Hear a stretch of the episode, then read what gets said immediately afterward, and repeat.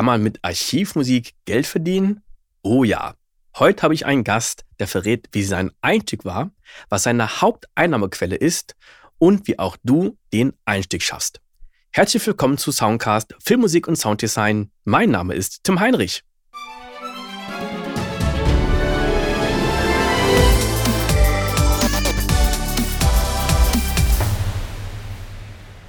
Production Music ist immer mehr am Wachsen und wird immer wichtiger. Und ein Teil davon ist Trailermusik. Und heute habe ich zu Gast den Michael Maas, der echt schon sehr, sehr geile Referenzen hat. Wir haben zum Beispiel Jurassic World Dominion, Call of Duty, Halo, Mulan und Star Wars. Und wir werden uns heute mal eine Produktion angucken, reinhören in die einzelnen Tracks, aber auch darüber sprechen, was alles zu dem Business gehört. Herzlich willkommen, Michael Maas. Moin, moin. Danke für die Einladung. Ja, super, dass du die Zeit genommen hast. Das Schöne ist ja, dass wir beide so beschäftigt waren, dass wir gesagt haben, wie sieht es im Oktober aus? Und jetzt hat es geklappt. Fantastisch. Ja, steigen wir mal ein. Du machst jetzt ja schon, schon fette Produktionen und einen Trailer. Und wie bist du denn da reingekommen? Weil ich nämlich eine Frage bekommen hatte, wie schwierig das jetzt ist, in dieses Business reinzukommen, ob das früher einfacher gewesen ist, ob das jetzt schwieriger ist. Da gibt es oft diese Frage nach dem Motto, lohnt sich das jetzt noch damit anzufangen? Ja, okay, verstehe schon. Das ist ein bisschen schwierig zu erklären, weil ich durch Zufall reingerutscht bin. Ich habe 2012 ähm, mit Produktionsmusik angefangen, überhaupt gar nicht mit Trailer, sondern nur reine Produktionsmusik. Das war auch damals Reality Free und so weiter, wie man halt oft so anfängt mit ne, kleinen Baby Steps. Und ein Freund, ich war bei meinem Freund im Auto, beim Freund von mir, wir sind durch die Gegend gefahren und er zeigt mir so eine CD. Ich habe so eine coole CD von Two Steps from Hell, kannte ich gar nicht, wusste gar nicht, wer das war und spielt mal so die Musik ab und meinte oh, dachte ja, hört sich ziemlich cool an und habe mir nichts dabei gedacht und habe halt die Produktionsmusik immer weitergemacht und äh, auf YouTube veröffentlicht, auf Soundcloud und habe auf einmal Kommentare bekommen, ja, das hört sich an wie Trailermusik. Und ich so, okay, was ist jetzt Trailermusik halt so richtig? Ich habe da mal so ein bisschen nachgeforscht und wusste gar nicht, dass das überhaupt so, also als Markt, als ein eigener Sync-Music-Markt halt existiert.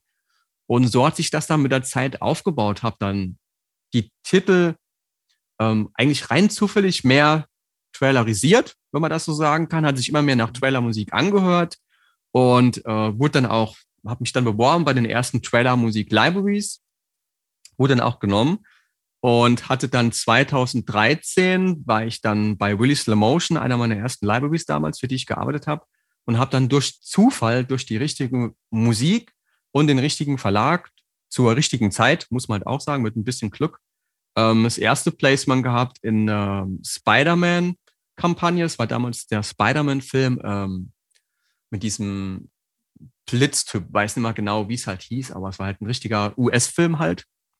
Ähm, und danach war es dann halt Robocop und so ist das dann immer weitergegangen. Erstmal langsam, ich hatte dann zwei Placements in einem Jahr, dann kam mal ein, zwei Jahre nur noch so eins oder so rein und seit 2017 war es dann richtig irgendwie explodiert, gut mehr und mehr. Ähm, aber du hast dir mehrere Fragen gestellt, ob sich das lohnen wird noch heutzutage, ob das schwerer ist heute als früher und so weiter. Ähm, kann immer nur sagen, dass wenn man richtig gute Musik macht, dass man dort auch reinkommt. Und es lohnt sich definitiv immer noch, das zu machen. Es ist nicht so, dass die Syncs jetzt irgendwie günstiger werden oder so, die Preise dafür. Klar, das hat sich verändert, wenn man das zwischen 2005 oder 10 zum Beispiel noch sieht und heute waren damals die Preise, also von Hörensagen kann ich das nur sagen, halt wesentlich höher. Die waren da teilweise schon sechsstellig für einen Trailer oder so, weil es einfach super wenig Leute gab, die das überhaupt gemacht haben. Das ist immer noch heute auch immer noch ein kleiner Nischenmarkt, aber nicht mehr so wie früher. Wenn es früher vielleicht zehn Leute in LA gemacht haben, machen es heute 100 in LA und vielleicht weltweit 1000. Aber dass jemand wirklich davon leben kann, kommt sehr, sehr selten vor. Liegt aber auch in der Natur der Dinge von, wie man dort bezahlt wird, wie lange das dauert und dass man zum Beispiel für, für Trailer alleine im, im Kinotrailer keine Tantiemen bekommt und so weiter. Aber es lohnt sich definitiv, das heute noch zu machen. Ist aber auch nur ein Teil von, von meinem Einkommen. Okay, also der Einstieg lohnt sich. Ich glaube, viele fragen auch deswegen, weil natürlich das Angebot viel höher ist. Die Kataloge sind schon gefüllt, weil es sie schon lange gibt und es gibt immer mehr Komponisten. Und deswegen glaube ich, gibt es von vielen die Frage, lohnt sich das jetzt noch, dass ich jetzt noch als Neuer da rausgepickt werde und mein Track jetzt benutzt wird? Ja, verstehe schon. Der Vorteil von Trailermusik ist halt auch, dass es nicht nur für Kinotrailer ist. Das verstehen die meisten nicht. Man schreibt ja Trailermusik für einen Verlag normalerweise, der im, im besten Sinne dann vielleicht auch nicht nur in Trailers singt, sondern auch ans TV und vielleicht auch super starke Subverlage hat weltweit, die das dann auch alles in Trailer und TV bringen. Und der Vorteil davon ist einfach, dass es halt super gut im TV läuft. Für TV-Spots, für äh, Filmtrailer, die auch nur im, im TV zum Beispiel laufen. Also der reine Sinn von Trailermusik ist nicht nur für Kinotrailer, ist eigentlich der erste Grund dafür, klar. Aber der weitere Sinn von Trailermusik ist natürlich auch, dass es dann im TV läuft und dann regelmäßig Tantiemen einbringt. Und das ist eigentlich dann so meine Haupteinnahmequelle. Wenn man nur von Kinosings leben müsste, da wäre, glaube ich, jeder ähm, ähm, Trailer-Komponist so ziemlich arm, weil es dauert auch ziemlich lang, bis so ein Sync bezahlt wird. Und ähnlich wie bei Tantiemen. Und äh, ja, es gibt natürlich eine Handvoll oder vielleicht zwei Handvoll von Leuten, die äh, super viele Custom-Trailer machen, was auch nochmal so ein bisschen was anderes ist und vielleicht auch in LA wohnen oder irgendwo dort in der Nähe und damit halt sich ein richtig gutes Leben finanzieren können. Das ist aber eher so die, die, die 1%-Rate halt, ne, wo es ist. Also, ja, und du hattest in deinem Podcast auch schon ähm, ein paar Dinge verraten, nämlich A, dass du angefangen hattest bei, ich glaube, das war, war das Soundtaxi oder, oder Audio genau. Jungle?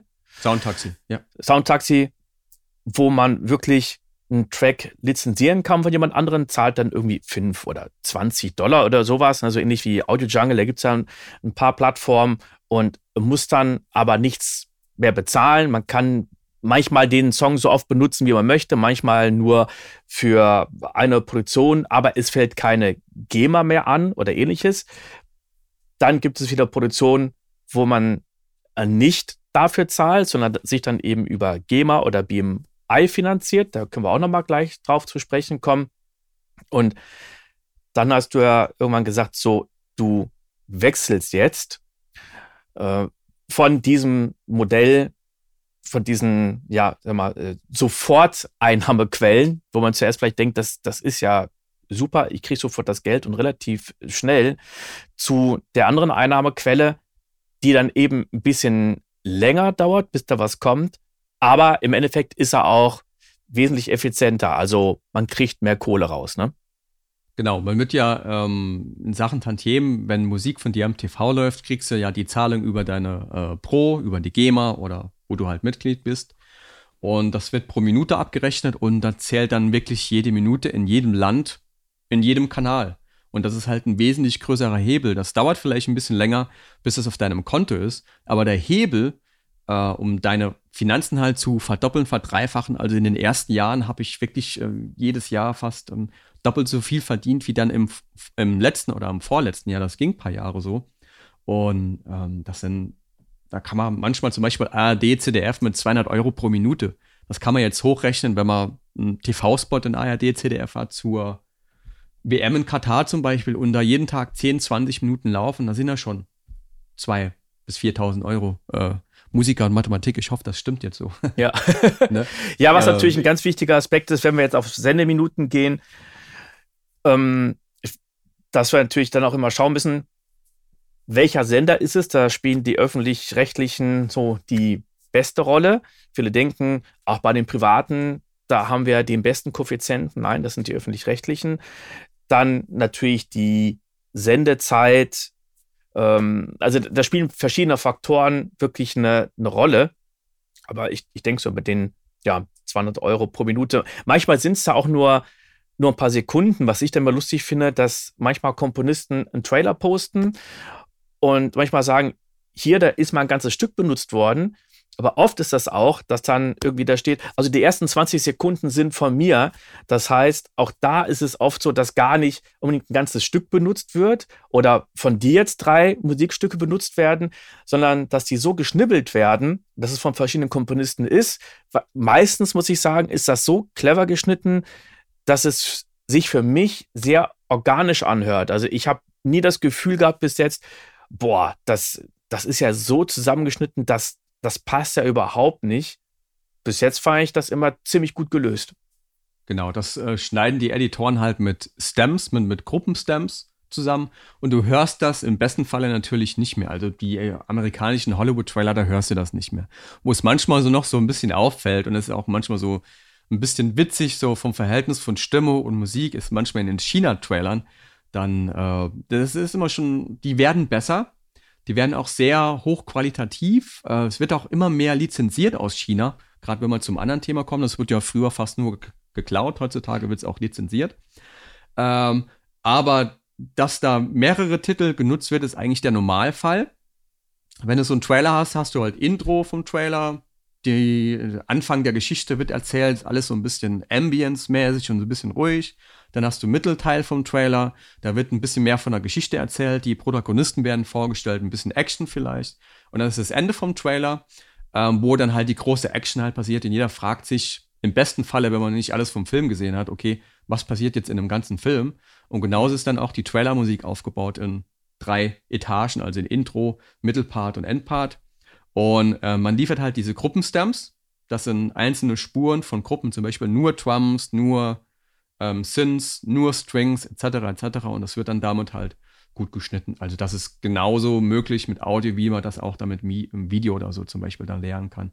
Also es wäre schon peinlich, ähm, wenn man das hören und sehen könnte oder hören könnte, dass äh, verschiedene Trailermusik halt genutzt wäre, weil der Editor einfach einen schlechten Job gemacht hat. Das wäre dann qualitativ nicht sehr hochwertig.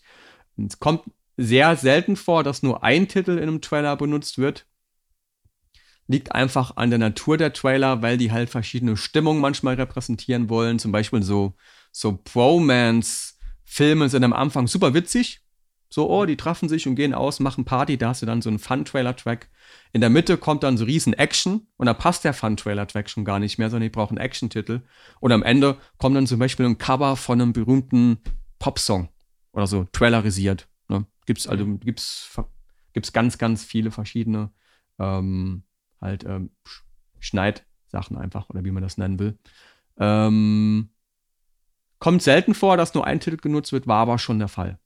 War jetzt zum Beispiel vor kurzem äh, bei den Golden Trailer Awards nominiert, also der Schnitt des Trailers war dort nominiert, aber da war nur die Musik von mir drin. Äh, zu 100% sonst gar nichts anderes. Und äh, wir haben leider nicht gewonnen, aber das war ja auch schon dann äh, ne, so ein Chapeau, dass sie nur meine Musik da halt benutzt haben. Ja, und, und ihr seid nominiert gewesen. Also da. Ja. Da geht es mehr um den Trailer halt, ne? Also da ist der Trailer dann nominiert, aber wenn da natürlich die Musik von dir mit drin ist, ist man irgendwie dann auch ein bisschen schon mit nominiert, ne? Weil ohne Musik mhm. wäre es dann ein Stummfilm. ja, genau. Wenn jetzt jemand sagt, okay, ich habe da eine Chance, das habe ich ja mitgekriegt, okay, da wird immer noch Material gebraucht, vor allen Dingen, weil jetzt ja immer mehr Material nachkommt. Also die ganzen Streamer, Disney Plus, Netflix, Amazon äh, Prime.